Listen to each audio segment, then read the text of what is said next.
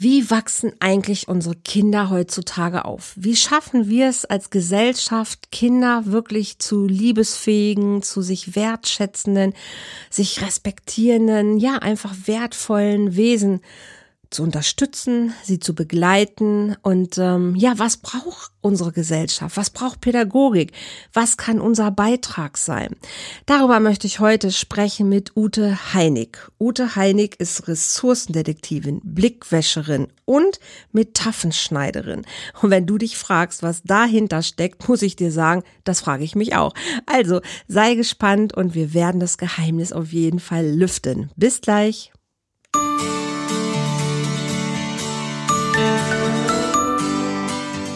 Volltreffer Herz, dein Podcast für die Liebe. Mein Name ist Andrea Holthaus und ich unterstütze Menschen auf dem Weg in ein erfülltes Leben voller Liebe.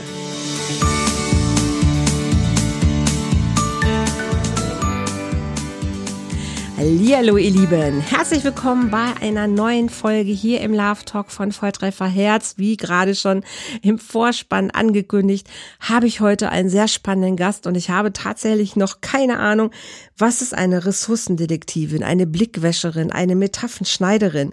Ute Heinig, herzlich willkommen hier im Love Talk. Klär uns auf.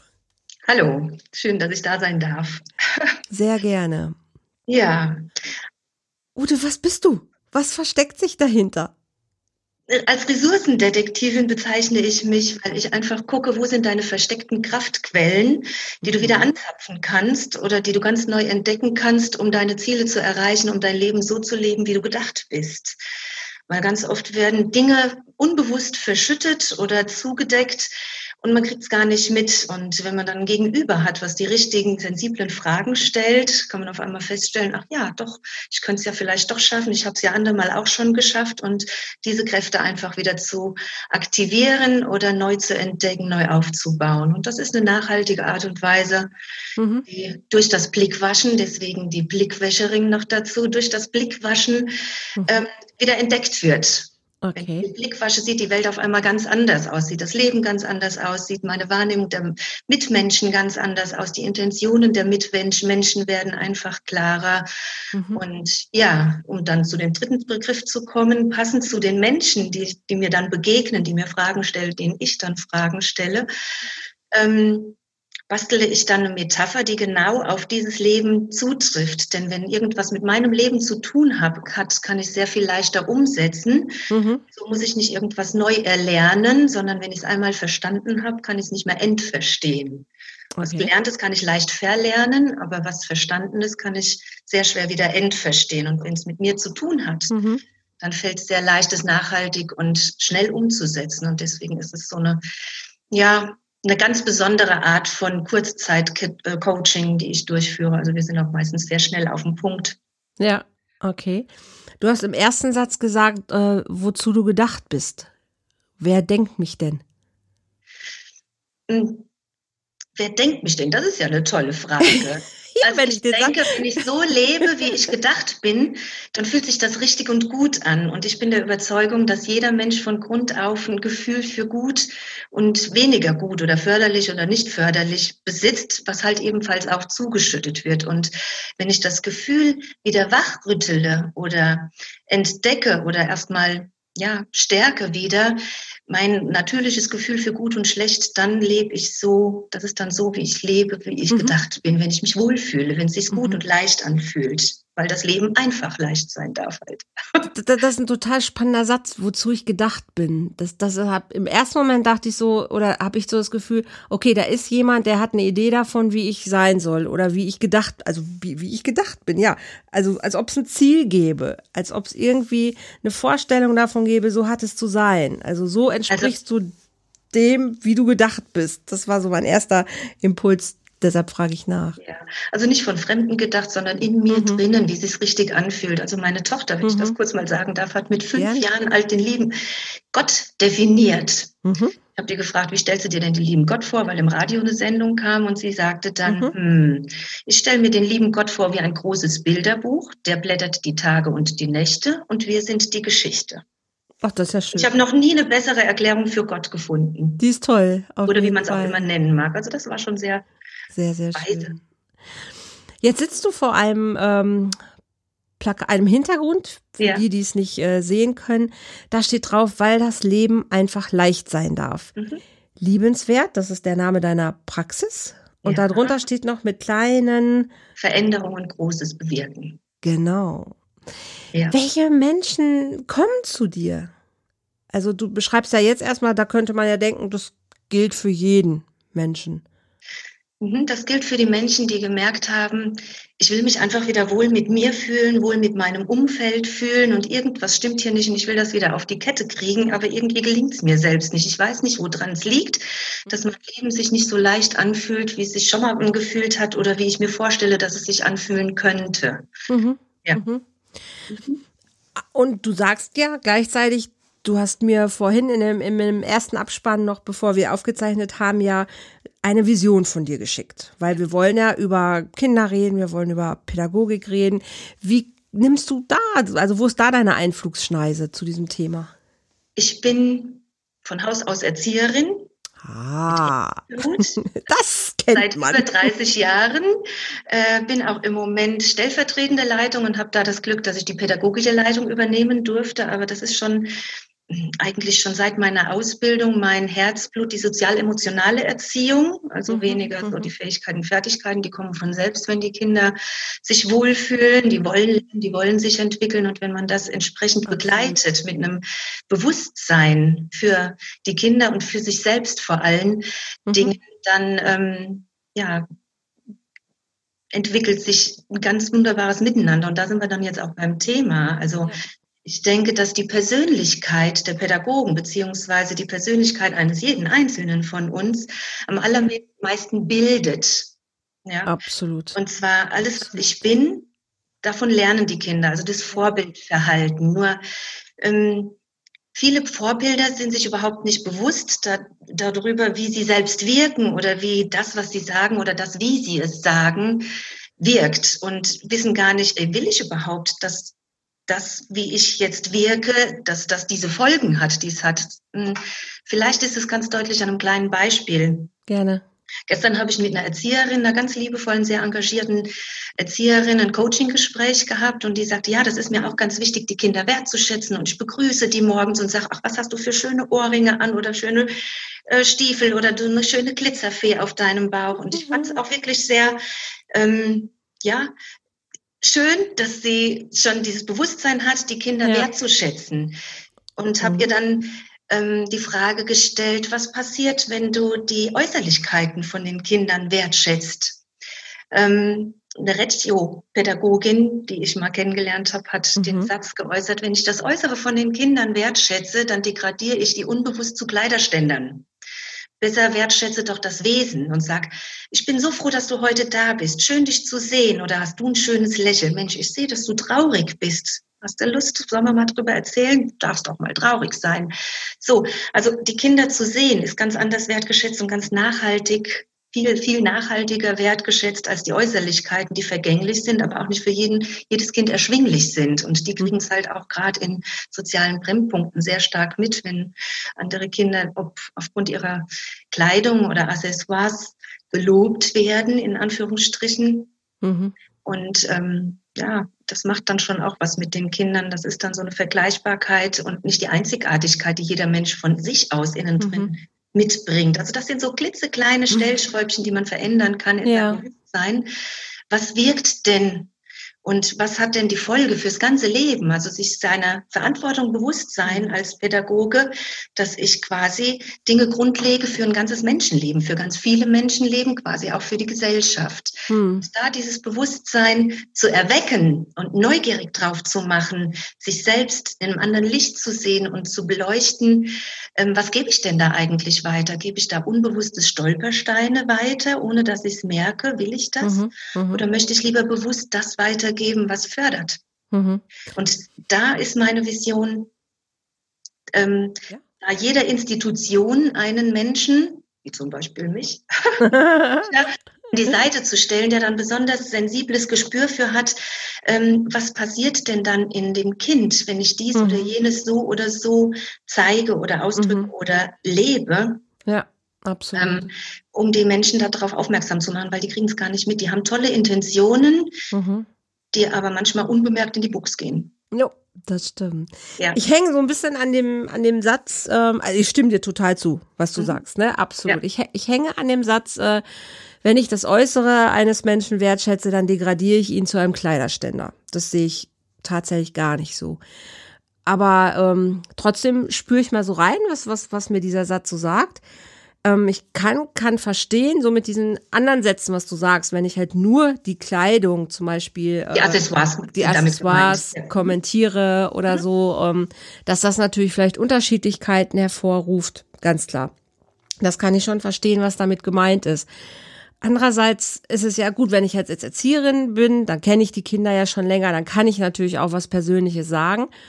Wenn jetzt jemand zu mir in die, in, ins Coaching kommt, dann kenne ich den als Menschen ja noch gar nicht. Und erstmal nur zu sagen, auch schön, dass du da bist, finde ich gut, ist auch eine Wertschätzung, dass ich sage, naja, schön, dass du überhaupt da bist. Ähm, aber wenn mir irgendwas am Äußeren auffällt, dann darf ich das sagen. Das mache ich auch total gerne äh, einfach so, hey, ich sehe dich, ne? Und ich sehe dich, Mensch, die Brille steht dir gut oder dein Lächeln ist auch ein, ist eine Äußerlichkeit. Aber dass ich damit jemand degradiere, also ich hänge eigentlich nur an dem Wort degradieren. Mhm. Das sehe ich nicht das so. Das war die Äußerung von der Reggio-Pädagogik, ja, ja. dass uns das wirklich sehr bewusst wird, wenn wir wirklich regelmäßig den Fokus auf das Äußere legen. Ne? Das muss mhm. man natürlich von Situation zu Situation mhm. abwägen. Mhm. Wenn das mal okay. vorkommt, ist vollkommen in Ordnung. Okay, das Nur halt ist immer das Maß der Dinge, das Wichtige, was halt prägt. Ne? Ja, also ich darf auch mal gereizt sein, ich darf auch mal ungehalten sein. Das Maß der Dinge ist es immer und das, wie ich dann in Folge damit umgehe und ob das wirklich die Routine ist, ob es prägt oder ob es jetzt mal passiert ist und ich dann auch hinterher wieder das gerade stelle. Naja, und letzten Endes ist es ja, wenn ich mich degradiere, dann mache ich das selber. Aber wenn ich jemanden etwas äh, Lobenswertes quasi kommentiere in einer liebevollen Absicht, kann es nie eine Degradierung zu irgendwas mhm. sein. Deshalb bin ich, ich ne, bin ja. gerade ein bisschen Die Formulierung pinselig. ist vielleicht ein bisschen ungeschickt. Ich denke, das sollte auch sehr provokant werden, um dass man ja. sich darüber bewusst wird, dass ähm, gerade bei Kindern, ja. die werden ja so ausstaffiert. Und wenn ich das Kind dann loben wird, dann wird es dafür etwas gelobt, wo es überhaupt gar keinen Anteil dran hat. Da sind wir auch schon wieder beim nächsten Thema, weil du ja sagst, wie kriegen wir die Gesellschaft dahin, ja. dass sie wirklich zu verantwortungsvollen, wertschätzenden, selbst- und fremdbewussten Menschen dann werden. Mhm. Da komme ich auch immer wieder mehr zu diesem Punkt, dass ähm, die Erziehung von Lob und Tadel die. Menschen dahingehend sehr geprägt hat, etwas Total. zu tun, um eine ähm, Belohnung zu erhalten oder etwas zu unterlassen, um einer Bestrafung zu, hin, zu, zu entgehen. Mhm. Und damit ist sehr viel verloren gegangen, dass die, kind, die, die Menschen Dinge aus Überzeugung tun. Und das ist ja bis ins Erwachsenenalter sehr viel zu beobachten. Zum also Beispiel, meinst, dass die, mhm, ja? Dass die, dass die Leute sagen, okay, jetzt fahre ich hier langsam, weil ich sonst ein Knöllchen kriege und dann ist der Führerschein weg, anstatt zu sagen, hier muss ich langsam fahren, dass mir und euch nichts passiert. Okay. Ja, mhm. also das ist jetzt ein ganz einfaches Beispiel. Mhm. Schöner wäre es doch, wenn es erreicht werden würde, dass auch mit Ausbleiben von Lob und Tadel die Überzeugung gewachsen wäre, also außerhalb der Grenzen des Kontrollierten die Überzeugung auch dazu führen würde, sich so zu verhalten, dass es sich richtig anfühlt und dass es sich gut anfühlt. Und das ist dann auch in der Beziehung so. Mhm. Wenn er es nicht sieht, dann kann ich es ja machen. Nein. Wenn der es nicht sieht, mache ich es trotzdem so, dass es sich für mich und dich gut anfühlt. Aber wer legt denn fest, wer legt denn fest, wo welche Grenze ist? Das Bei dem Beispiel mit dem. Gut, ja, aber dazu brauche ich ja ein Referenzverhalten. Also ich brauche ja das Erleben, äh, dass es sich mal nicht gut angefühlt hat. Und irgendeiner muss das ja mal entschieden haben, damit ich ein Referenzverhalten habe. Also meine, meine Erfahrung jetzt zum Beispiel mit den Kindern ist es, wenn die jetzt einen Konflikt haben oder irgendwie mhm. mal ja, auch mal ein bisschen handgreiflich zugegangen ist mhm, mhm. oder hauen oder sonst irgendwas, dann sagt, hm, jetzt weint der. Wie mhm. geht's denn dir? Ist das schön? Fühlt sich das gut an in deinem Bauch? Mhm. Und das merken die schon. Das also wenn die, wenn die sind schon gewohnt, ich, die, ich kriege keine Strafe, sondern dieses echte Feedback, das trauen die sich schon zu sagen, ohne eine Strafe befürchten zu müssen. Mhm. Ja. Und aber sie es denn beim nächsten Mal anders machen. Und wenn es mhm. dann mal gut gelaufen ist, dann gehen wir auch hin und sagen so, Und jetzt, wie fühlt sich das jetzt an, wenn der dich anlächelt, weil du ihm das Fahrzeug abgegeben hast? Mhm. Ich sehe dich lächeln. Ich glaube, dir geht's gut damit. Mhm. Und so werden dann, so wachsen dann Referenzerlebnisse, indem wir dann das auch kommunizieren, wenn wir sehen, wie geht's denn den Kindern damit? Denn wenn ein Kind ein anderes verletzt hat und steht dann da so in der Ecke und ist traurig, mhm. schämt sich oder ich, ich, ich habe das Gefühl, dass es schon zu einem gewissen Maß grundgelegt ist in einem Menschen. Naja, es ist eine, meine Beobachtung. Ja, es ist eine Bewertung halt, ne? Und wenn ich sehe, die Erwachsenen finden das gerade nicht toll oder mein Gegenüber findet das gerade nicht toll, dann fühle ich das ja. Und dann macht das ja was mit mir. Und manchmal habe ich Worte dafür, manchmal habe ich keine. Und was, was ihr ja dann äh, ganz wunderbar macht, ist, dass ihr diesen Gefühlen quasi Worte gibt, ne, dass sie eine Beschreibung in sich haben, wo sie sagen, ah, so fühlt sich das an, wenn ich traurig bin oder ah, so fühlt sich das an, wenn ich wütend bin oder ah, so fühlt sich das an, wenn es sich gut anfühlt. Weil Kinder haben Gefühl und manchmal haben sie keine Sprache dafür, weil sie noch nicht das noch nicht wissen, wie sie es beschreiben sollen. Und da verknüpft ihr ja Sachen, ein Gefühl. Das auf der einen Seite ja. und auf der anderen Seite ermutigen wir dazu, also dieses Gefühl auch wahrzunehmen, mhm. sich selbst mit dem Gefühl wahrzunehmen. Das ist Super. nämlich der nächste oder ein weiterer Punkt, dass das Total, oft ja. schon in äh, Institutionen aberzogen wird. Total. Dass aberzogen wird, das Gefühl wahrzunehmen, denn die kommen in den Kindergarten mit jetzt mittlerweile anderthalb, zwei mhm. zweieinhalb Jahren, mhm. ähm, weinen, weil die Mutter weggeht, haben Trennungsschmerz. Und das mhm heute immer noch sehr oft leider zu beobachten, dass die Kinder dann zwar liebevoll, aber immer noch abgelenkt werden. Sagen, ach hier, guck doch mal, da ist doch eine schöne Puppe. Komm, wir gehen mal auf die Puppenecke. Hast du schon mhm. auch da? Ja, ja. Es ist ein liebevolles Ablenken. Die Intention ist gut, aber es ist immer noch ein Ablenken. Und die mhm. beste Erfahrung, die wir damit machen, ist zu sagen, oh, du bist jetzt traurig, ne? Gell, du hast die Mama lieb. Das verstehe ich gut. Mhm was brauchst du gerade? Und auch die ganz Kleinen verstehen das schon, weil das so diese innere Haltung ist. Die spüren schon meine Intention, auch wenn sie die Worte vielleicht noch nicht verstehen und sagen, ich bleib jetzt einfach mal bei dir, bis es wieder gut geht. Mhm. Hm? Ja, du machst ein Bindungsangebot. Ne? Also du machst ein Bindungsangebot und lässt Raum für das Gefühl, was da ist. Ja, weil das gehört alles dazu. Und das ist nicht nur beim Traurigsein, sondern das ist auch bei der Wut, dass wir auch sagen, Mensch, jetzt, ich sehe, du bist richtig wütend, du bist stinksauer. Ja, und der hat mich auch getreten. Und weißt du, warum der dich getreten hat? Nein. Ja. Willst du es denn wissen? Mhm. Wie kannst du es denn rausfinden? Ja, mhm. ich frage den mal. Und dann kommt manchmal ganz oft zurück, aber ich habe mhm. den doch gar nicht getreten, ich bin doch nur da lang gelaufen. So, mhm. und dann mhm. haben wir wieder das, die Interpretationen, das im Erwachsenenalter ja. auch oft sind. Der hat das und das gesagt, weil der mich nicht leiden kann oder weil ich nichts wert bin oder ich bin weniger wert als dieses ja. Hobby. Ja. Nein, einfach rausfinden, ja, warum hat er es denn wirklich gemacht? Und das hat in den allermeisten Fällen gar nichts mit mir zu tun. Mhm. Und das ist auch so ein Punkt, den man schon ganz klein anfangen kann bei uns in den Kitas. Absolut. In den Familien anfangen kann, gucken, stimmt das denn wirklich, was du da denkst? Glaubst du, der hat dich jetzt extra verletzen wollen oder könnte der einen ganz anderen Grund haben? Komm, wir fragen mal. Super. Ne? Also immer Altersgespräch, altersentsprechend natürlich. Ähm, ja, klar. Also ich habe eine, eine Zeit lang im äh, Montessori-Kindergarten, das ist schon viele Jahre her, mal mein Praktikum damals gemacht als Sozialpädagogin und habe da auch eine Zeit lang später als Supervisorin noch auch Teams äh, begleitet. Und da war immer das, das Phänomen, dass das mit den Kindern eigentlich gar kein Problem war. Mit denen kann man das machen. Das Problem waren die Erwachsenen. Mhm. Weil da hat man dann irgendwie fünf, sechs, sieben Stunden, je nachdem, wie lange die da waren, mit den Kindern das erarbeitet. Und dann kommen die in ihre Familien und erleben es da ganz anders. Mhm. Weil die Eltern nicht geschult sind. Und dann kommt Irritation auf. Ja, aber doch meine, aber ne, die, die Uschi hat doch gesagt so und so, also die Kindergärtnerin jetzt oder die Erzieherin. Und meine Mama sagt aber so. Und dann kommen die teilweise echt in Konflikte, weil da erleben sie im Kindergarten, haben sie erlebt, ich darf aus eigener Kraft oder aus eigener Intention was entwerfen und zu Hause darf ich das nicht, weil da sagt man mir, nein, das ist nicht richtig. Und dann wissen die nicht, okay, was ist denn jetzt Fisch, was ist Fleisch, was darf ich denn jetzt machen? Mhm. Kennst du das auch? Das kenne ich auch und da habe ich zwei Aspekte, die ich gerne mit reingeben möchte. Erstens mal ist eine gute Vernetzung wichtig. Mhm. Ähm, und auf der anderen Seite, also ist es auch, denke ich, bei den Kindern, denen darf man auch teilweise unterstellen, die erkennen, wo ich was darf und wo was nicht. Mhm. Die, die, wissen auch ganz genau, bei der Oma darf ich das und daheim darf ich das nicht. Das wissen die und das ist im Kindergarten und das kann man auch kommunizieren. Ja, und wenn die Mama das nicht will, dann ist das in Ordnung. Dann ist das bei euch anders und hier ist es so. Oder dann okay. fragen wir doch mal. Und wenn die Mama den Grund dazu hat, vielleicht machen wir das dann hier auch so. Wir besprechen uns einfach mal zu dritt. Das, das geht auch. Okay. Also Kommunikation ist alles. Alles, was ich nicht sage, kann der andere nicht hören. Und alles, was ich nicht mhm. frage, kann ich nicht in Erfahrung bringen. Mhm. Deswegen finde ich das gesprochene Wort auch sehr, sehr wichtig. Mega wichtig. Das ist das Wichtigste ja. überhaupt. Ja.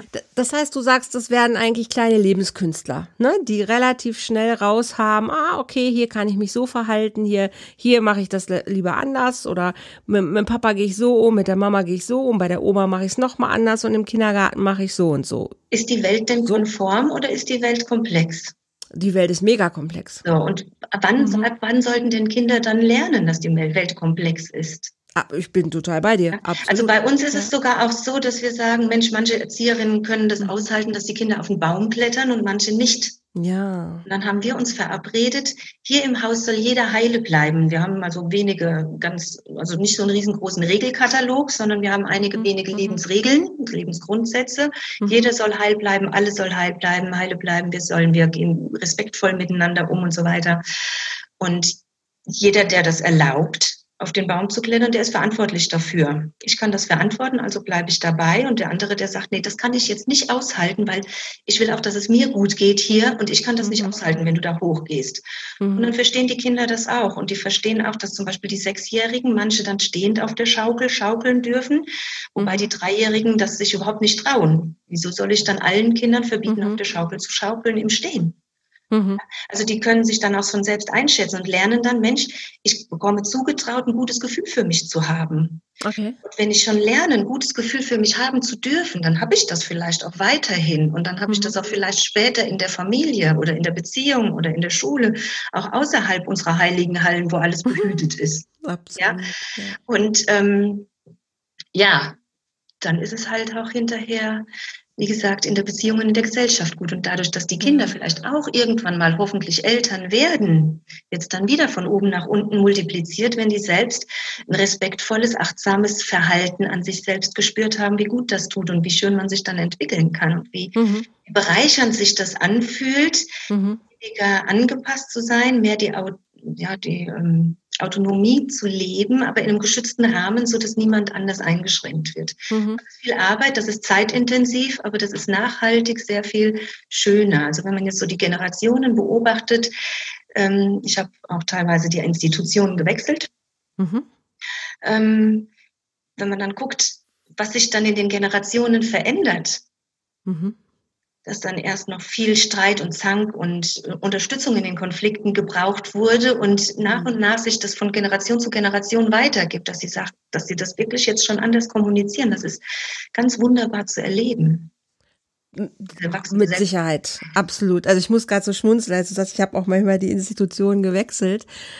Ähm, also ich, also ich glaube, das, was du verfolgst, finde ich wirklich super gut. Das ist auch total mein Ansatz. Aber ich glaube, viele, ja, ist vielleicht jetzt auch übertrieben. Ich habe immer so mit manchen Institutionen, also ich habe generell mit Institutionen manchmal etwas Schwierigkeiten, weil da noch so viel altes Gedankengut ist, so viel alte Verhaltensweisen. Und wenn man dann kommt, auch als Supervisor da rein, dann ist das, man sticht manchmal in so ein Wespennest. Mhm.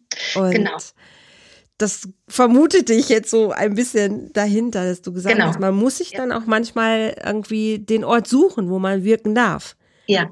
Und ja, manchmal man, plumpst man auch einfach irgendwie so dahin. Dann, dann wird es vorgezeichnet, von wem oder wo, wo auch immer. Ähm, und genau deswegen meine Vision. Mhm. Ich arbeite und ich kämpfe dafür und ich freue mich, wenn mich jeder dabei unterstützt oder das weiterbringt an verantwortliche Stellen, mhm. dass wirklich von Grund auf nicht freiwillig durch eine Supervision, wie du gerade eben gesagt hast, oder mal hier mhm. ein Kurs und da ein Kurs für drei mhm. Tage.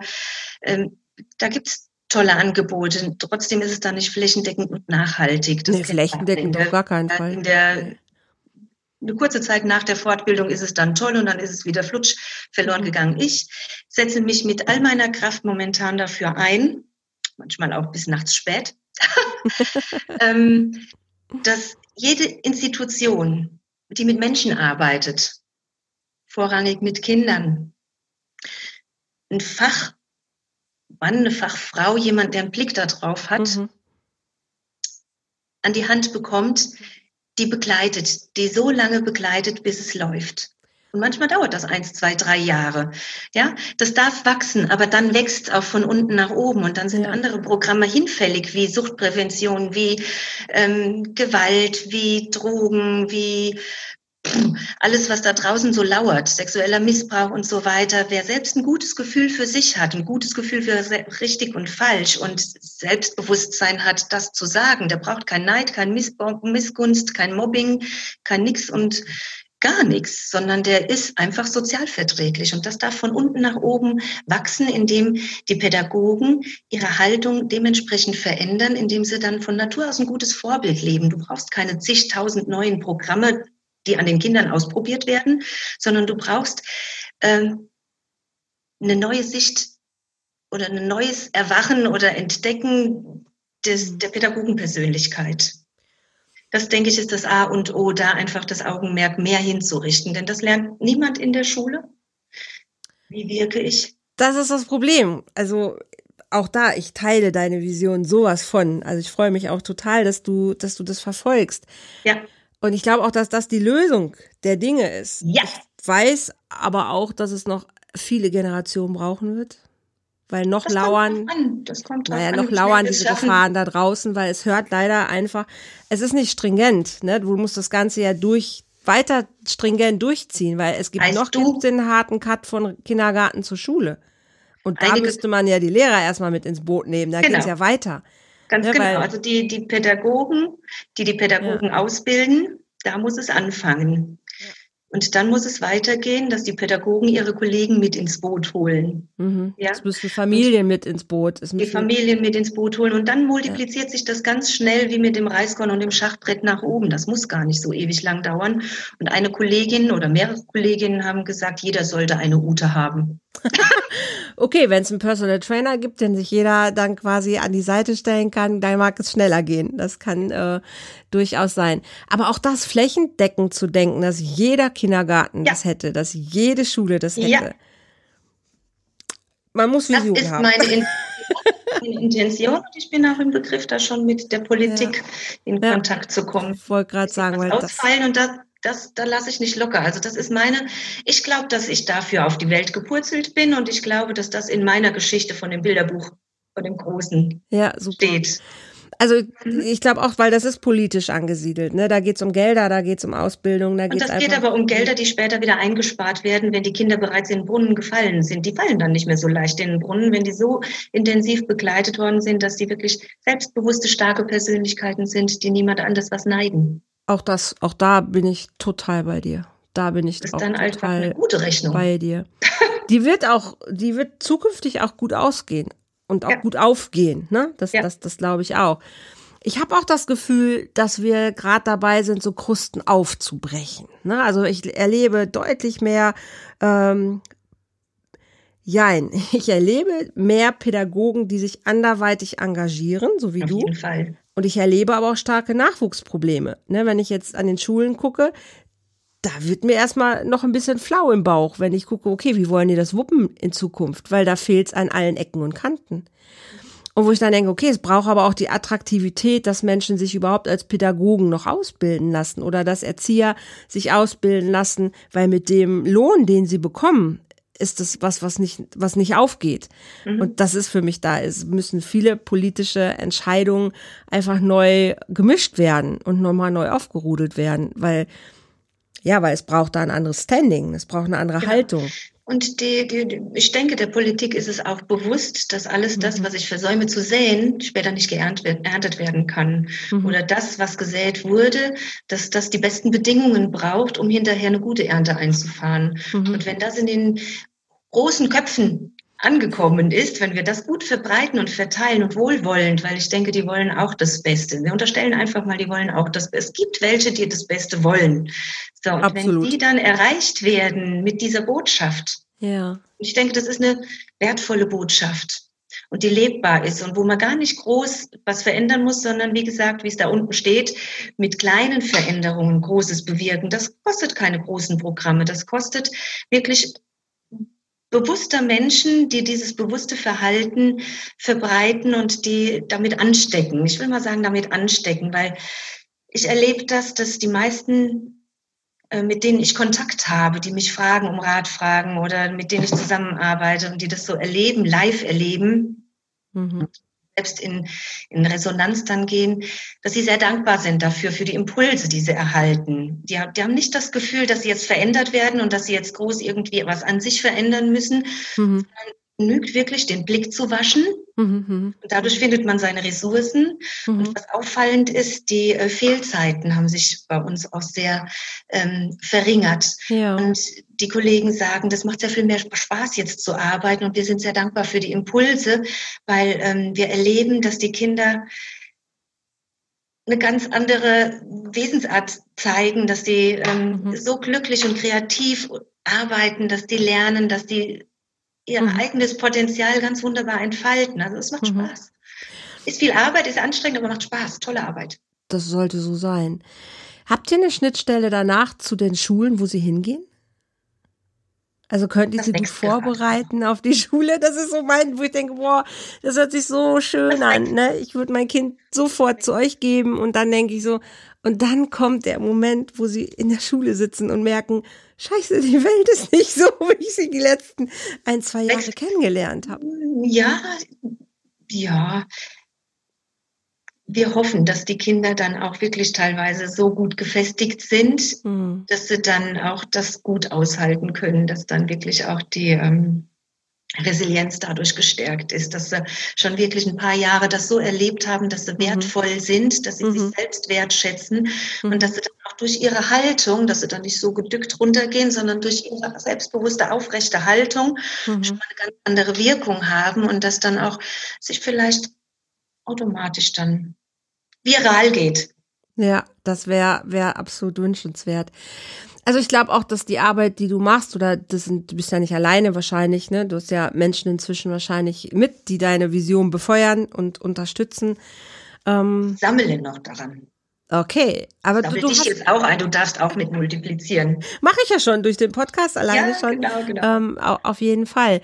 Also ich glaube, es braucht generell einfach eine, eine, ein anderes Bewusstsein, wie wir Menschen sein können. Und es fängt natürlich in den Wurzeln an, ne, mit unseren Kindern auf jeden Fall das weiterzutragen. Ich habe ja noch die Hoffnung, dass wir es aber auch schaffen, die Generationen, die jetzt schon anders aufgewachsen sind, aber auch noch ins Boot zu kriegen und zu sagen, hey, da oben geht noch was. Ne? In eurer Rumpelkammer da oben können wir ein bisschen aufräumen und wir können ein bisschen Bewusstsein schaffen für das so, wie wir uns gerade miteinander gerade jetzt extrem natürlich in dieser besonders herausfordernden Zeit, wie wir gerade unser Miteinander gestalten. Das hilft uns nicht weiter. Also wir brauchen da andere Umgangsformen des Miteinanders, der Wertschätzung. Und Wertschätzung ist auch dafür nicht der Schlüssel für alles. Und das fängt auch damit an, indem ich Interessen für die Intentionen des anderen zeige, indem ich ja.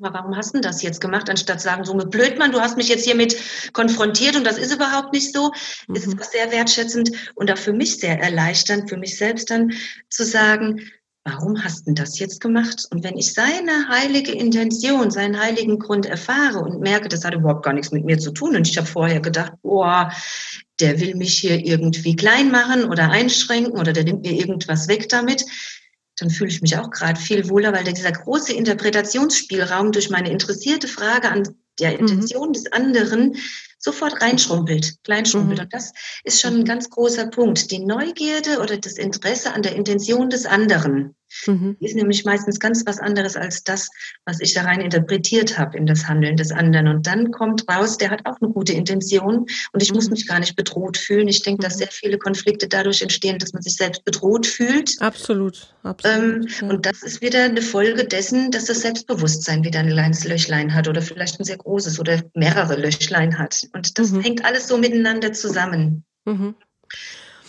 Denke ich auch. Und auch da so dieses, ähm, wenn ich für mich mal geklärt habe, wer bin ich, wo komme ich her, ne, weil du sagst, äh, dieses Ressourcendetektivin, also wirklich, was sind meine Stärken, worauf lege ich meinen Fokus? Jammer ich rum, habe ich jeden Tag Mimimi oder sage ich jeden Tag, hey, neue Chance, komm, heute äh, packe ich das und das an, das ist meine Absicht für heute. Das kann ich wählen. Und da, das, das entscheide ich immer nur ganz alleine. Kein Mensch kann mir sagen, ja. was ich da für eine Wahl heute treffen genau. darf. Das ist meine Freiheit.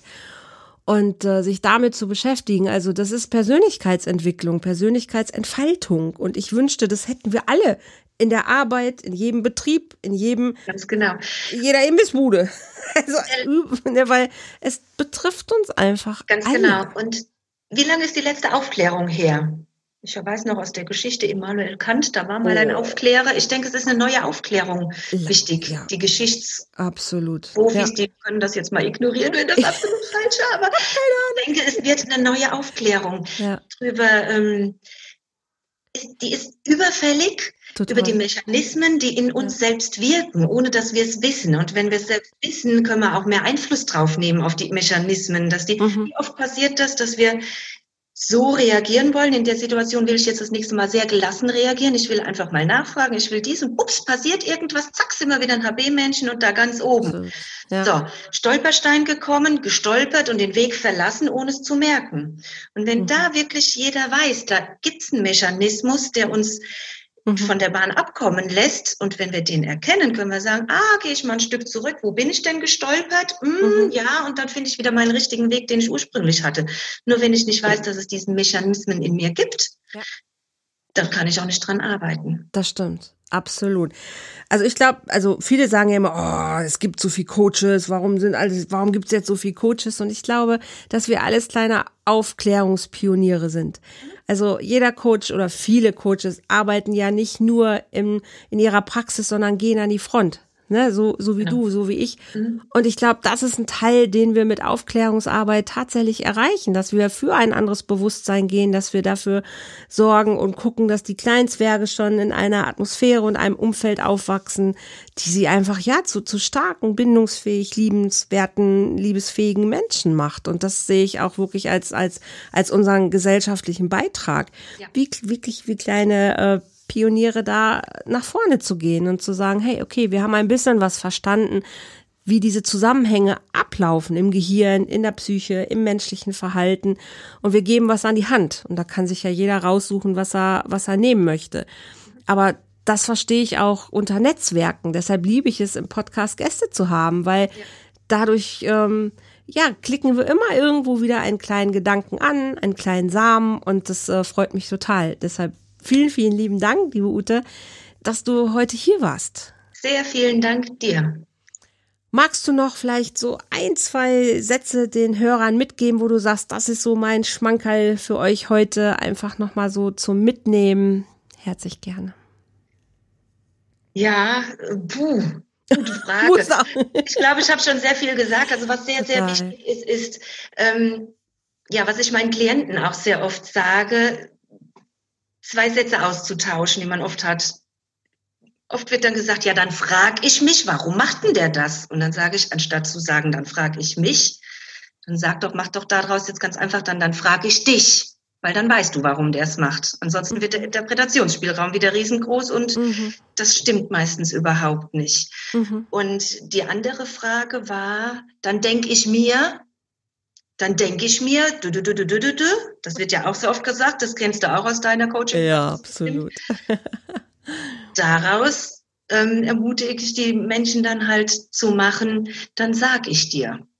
Super. Anstatt, mhm. dann frage ich mich, dann frage ich dich und dann sag ich mir ein, dann sag ich dir zu machen. Und das mhm. bringt schon ganz viel, weil das lässt die Interpretationsspielräume ähm, schrumpfen und dann kann das Leben wieder einfach leicht sein. Schön. Und da sind wir bei deinem Motto deiner Praxis. Wenn Menschen sagen, Mensch, die Ute, die hat so gute Ideen und ich würde die gerne äh, weiter nochmal kontaktieren. Du hast, bist auf Facebook aktiv, du bist. Ich bin auf Facebook mit Beratungspraxis liebenswert aktiv. Ich habe okay. einen äh, Instagram-Account. Ich habe jetzt mhm. sogar schon einen YouTube Kanal mit ganzen drei Videos. Juhu. Besserung, dass es nicht so langatmig und so monoton wird vielleicht. Ähm, ich übe. Ich erlaube mir zu üben und zu wachsen. Und wenn ihr hier und da einfach mal reinguckt, dann freue ich mich. Und ich freue mich über Kommentare, ich freue mich über Likes, ich freue mich über Teilen, weil mhm. ja, mehr Sichtweite, mehr Reichweite, mhm. glaube ich, kann dem Thema gut tun. Also es ist gar nicht unbedingt für mich, sondern für das Thema und für die Gesellschaft von morgen, weil das ist mir echt ein großes Anliegen. Das, das merkt man. Da bubbert mein Herz. Das ist das mein Herzblut und das ist nicht für irgendwie Schön. monetäre Dinge. Wundervoll. Ich verlinke das gerne hier unten im Podcast ja, und äh, ich wünsche dir einfach total viel Freude, Energie, Kraft, Erfolg für dein Wirken. Ähm, ja, das braucht die Welt, gar keine Frage. Danke, gleichfalls. Ihr Lieben, ich wünsche euch eine wunderschöne Zeit da draußen. Und wenn ihr sagt, ihr möchtet generell euch mit solchen Themen beschäftigen oder in das Thema Beziehung noch tiefer eintauchen, dann kommt doch gerne einfach in meine Community Volltrefferherz www.volltreffer-herz.de, weil genau da beschäftigen wir uns mit diesen Themen. Es geht um Partnerschaft, es geht um Liebe, es geht um Beziehungen, es geht im Kern darum, was kannst du machen, damit du so richtig beziehungsfähig wirst. Weil das bist du schon. Manchmal weißt du es vielleicht nur noch gar nicht. Und wenn, was kannst du machen, damit es wirklich gelingt und deine Beziehung dich glücklich machen? Weil ich glaube, unsere Beziehungen sind das, was uns am glücklichsten macht. Und deshalb finde ich, lass uns einfach lieben. Schön, dass ihr da wart. Habt euch lieb. Bis zum nächsten Mal. Dankeschön.